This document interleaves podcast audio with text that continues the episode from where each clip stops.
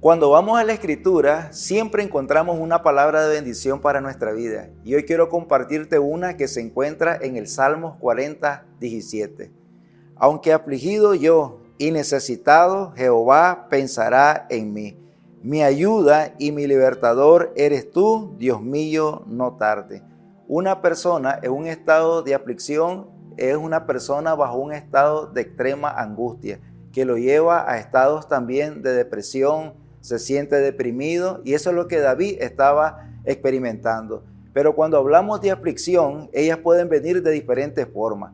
Una es la toma de malas decisiones, las decisiones que otros pueden tomar por nosotros y que afectan nuestra vida, aflicciones propias del sistema de este mundo, como dijo Jesús, que en el mundo experimentaríamos diferentes tipos de aflicciones, pero también hay un tipo de aflicción que viene como parte de un propósito de Dios y que nos puede mostrar, que nos puede enseñar algo, como es en este caso de David.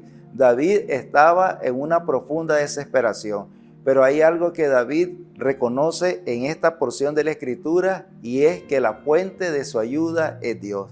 Y yo creo que hoy también Dios tiene esta palabra para nosotros.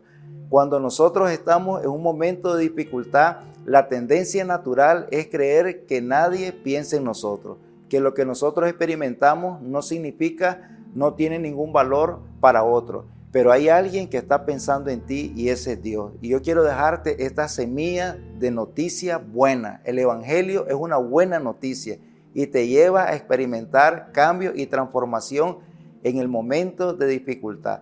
Dios no tarda. Él siempre llega en el momento propicio. David dice, Dios mío, no tarde. Él sabía que Dios iba a llegar en el momento oportuno con una respuesta correcta, como lo llegará a tu vida también. Recuerda, Él es nuestro ayudador, nuestro libertador y Él nos va a preservar de la angustia. Dios continúe bendiciéndote.